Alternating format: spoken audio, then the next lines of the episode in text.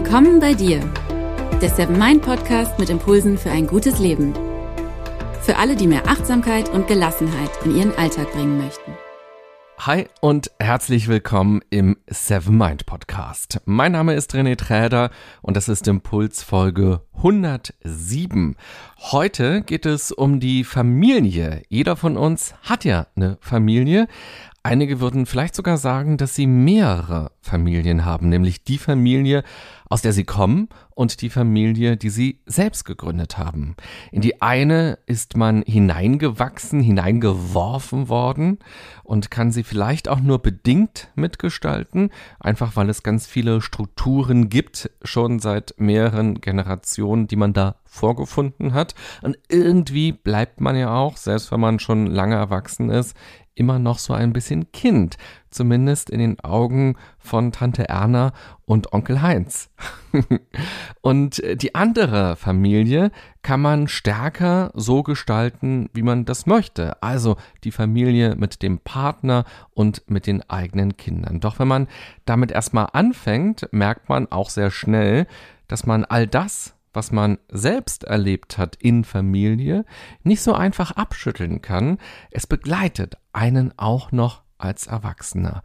In dieser Folge möchte ich dir gerne fünf Aspekte vorstellen, auf die du achten kannst, die du teilweise auch aktiv angehen kannst, wenn du die Familiensituation verbessern möchtest, beziehungsweise wenn du dich wohler fühlen möchtest in der Familie und mit der Familie. Vorher noch ein kurzer Hinweis aus dem Seven Mind Universum. Eltern zu sein ist eine große Herausforderung für dich persönlich, für die Partnerschaft, aber auch für die Familie und für Freundschaften. Eltern sein ist einfach ein 24-Stunden-Job. In der Seven Mind App gibt es einen neuen Meditationskurs, der Eltern dabei unterstützt, Eltern zu sein. Er heißt auch Eltern sein und dabei geht es darum, die Grundlagen für ein achtsames Miteinander zu schaffen.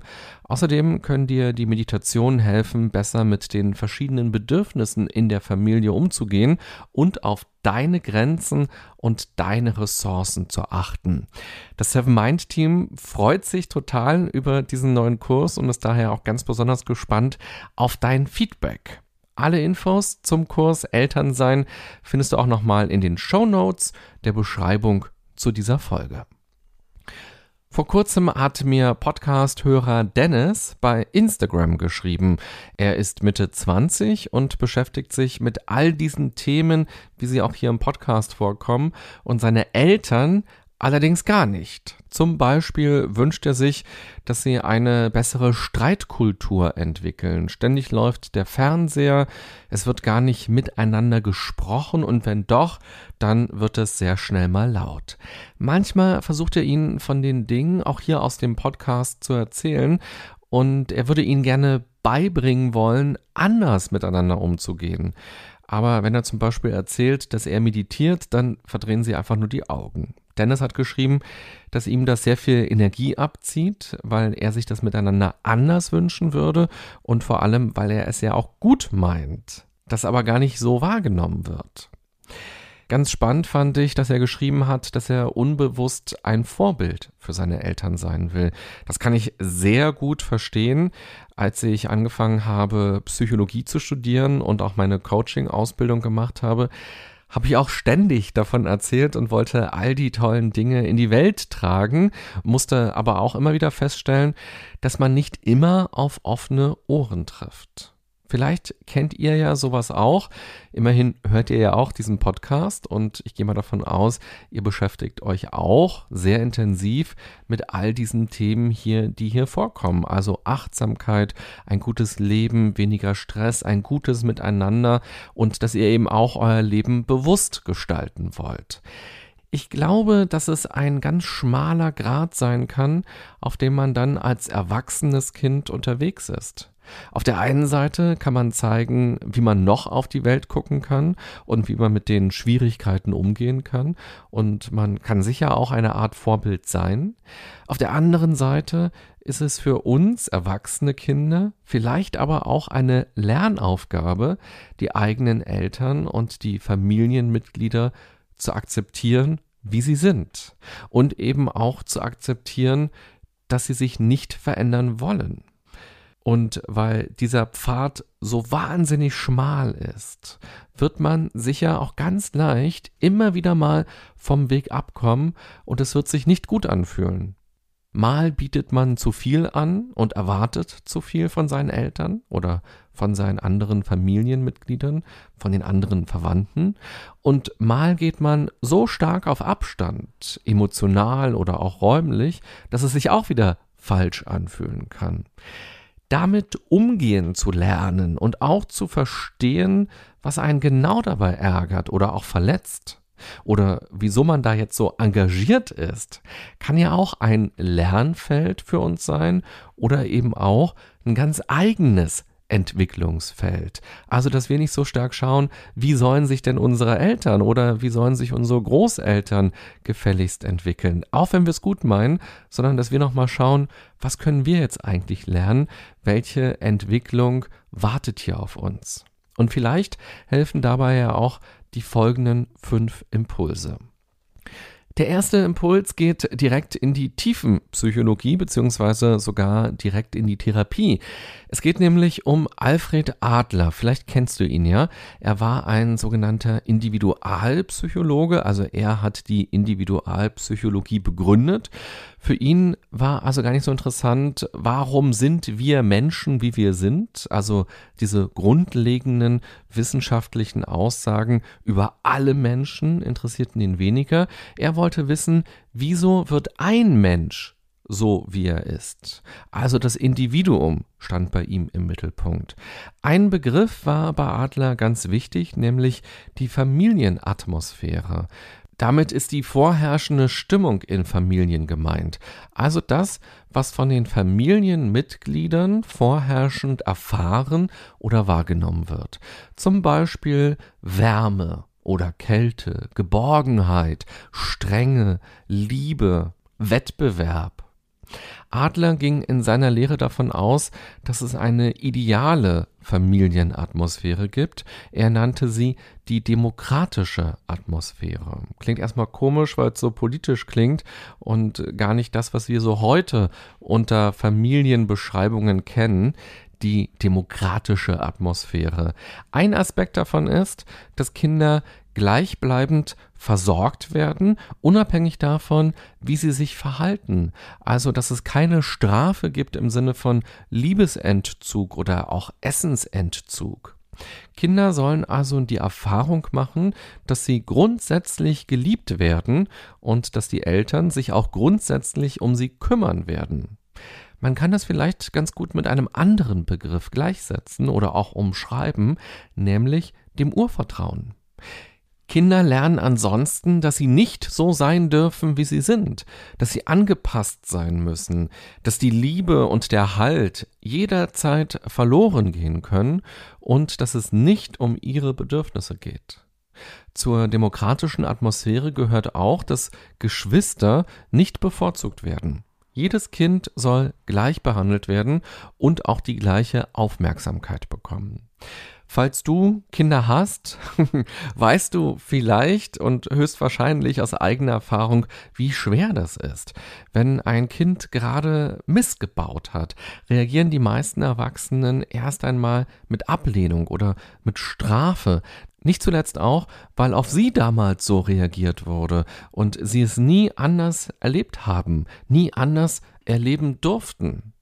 Heutzutage fragen sich ja viele Eltern ganz bewusst, wie sie ihre Kinder eigentlich erziehen wollen und wie sie sich am besten verhalten können, damit aus ihren Kindern später mal selbstbewusste und gute Menschen werden, die ihr Leben meistern.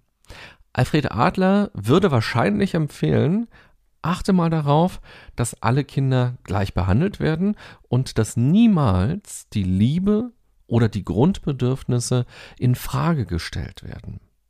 Man kann sich aber natürlich auch als erwachsenes Kind fragen, wie man mit seinen Eltern oder Onkeln und Tanten und Großeltern umgehen kann, nämlich mit einer demokratischen Atmosphäre. Wie verhält man sich, wenn die komische Dinge machen oder sagen? Rutscht man dann automatisch in ein ablehnendes Verhalten? Dreht man also die Rollen um und versucht auf die gleiche Art und Weise zu erziehen, wie man vielleicht selbst erzogen worden ist? Auch hier könnte man sich an Alfred Adler erinnern und sich fragen, wie man diese demokratische Atmosphäre auch im Umgang mit seinen Verwandten hinbekommt und was das vielleicht positiv verändern könnte.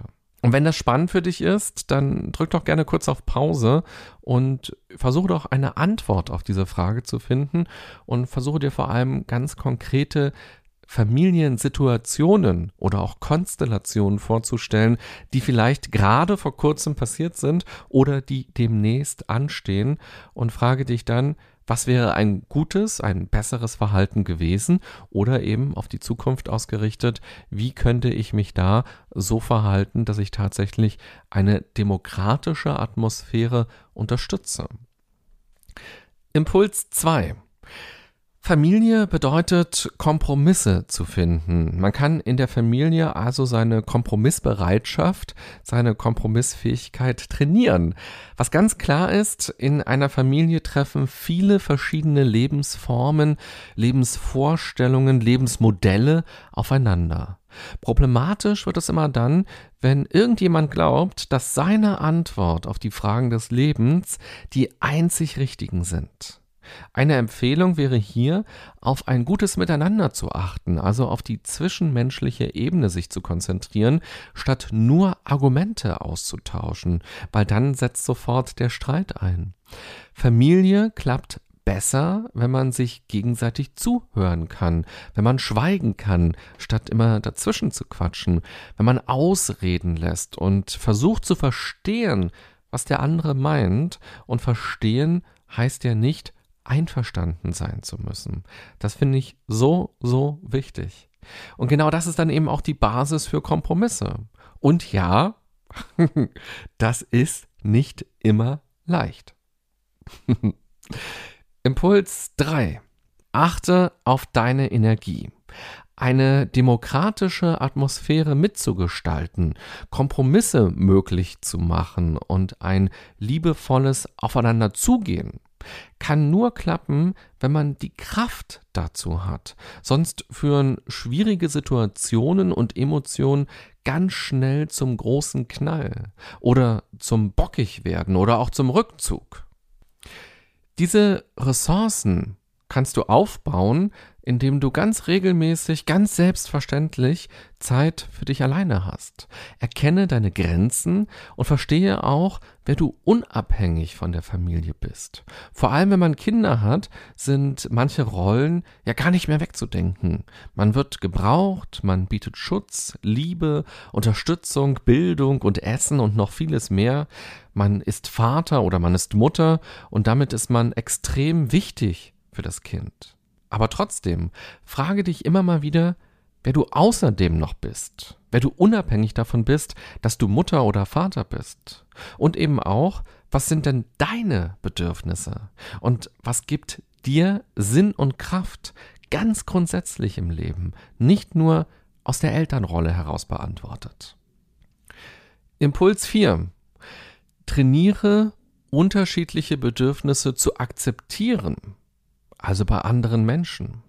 Ich glaube, dass das eine lebenslange Aufgabe ist. Denn natürlich wollen viele Menschen um uns herum oft andere Dinge oder sehen die Dinge völlig anders. Es ist wichtig, das nicht als Angriff zu werten oder ein riesiges Problem daraus zu machen, sondern am Ende des Tages dafür Kompromisse zu finden oder das eben parallel sein zu lassen, also mit der echten Überzeugung durch die Welt zu laufen, dass das alles sein darf. Die alltägliche Verschiedenheit, die in einer Familie stattfindet, darf sein. und dafür ist es eben auch gut, wenn man immer wieder Zeit für sich hat und seine eigenen Bedürfnisse erst einmal wahrnimmt und dann vielleicht auch auf den Grund geht. Impuls 5. Verabschiede dich vom Perfektionismus. Es gibt diesen schönen Satz, unter jedem Dach ein Ach. Es kann gar nicht alles glatt laufen. Auch in den harmonischsten und demokratischsten Familien, wie Alfred Adler sie wahrscheinlich nennen würde, gibt es natürlich Konflikte und Streitigkeiten. Und das ist ja auch gut. Familie bereitet ja im besten Fall auf das Leben vor. Man muss ja auch lernen, dass Konflikte und dass Streitigkeiten gelöst werden können und wie man sie lösen kann, wie man also die verschiedenen Bedürfnisse akzeptieren und eben auch aushandeln kann, was man nun macht. Eine wichtige Erfahrung für mich als Erwachsener war zum Beispiel irgendwann, dass ich mich auch mit meinem Freund in der Beziehung streiten darf und dass ein Konflikt nicht das Ende der Beziehung bedeutet, dass ein Konflikt also nicht schlimm ist oder auch nichts darüber aussagt, ob die Beziehung gut oder schlecht ist.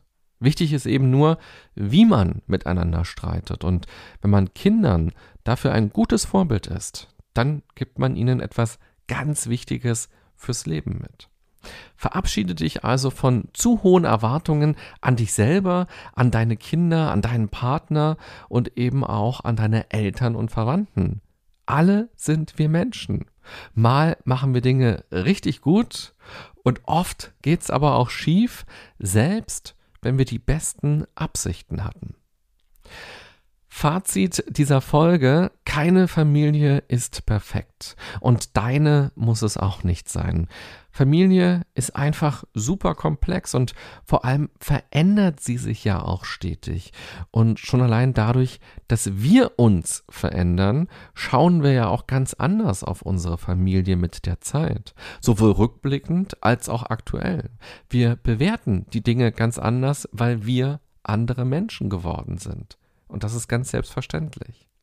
Und grundsätzlich glaube ich, dass wir als erwachsene Kinder, und dabei ist es egal, ob wir 19 sind oder 30 oder 45 oder 69, dass wir diesen schmalen Grat versuchen zu gehen, auf dem es auf der einen Seite den Drang gibt, zu helfen, zu unterstützen, Vorbild zu sein und die Entwicklung unserer Eltern oder unserer Verwandten zu pushen.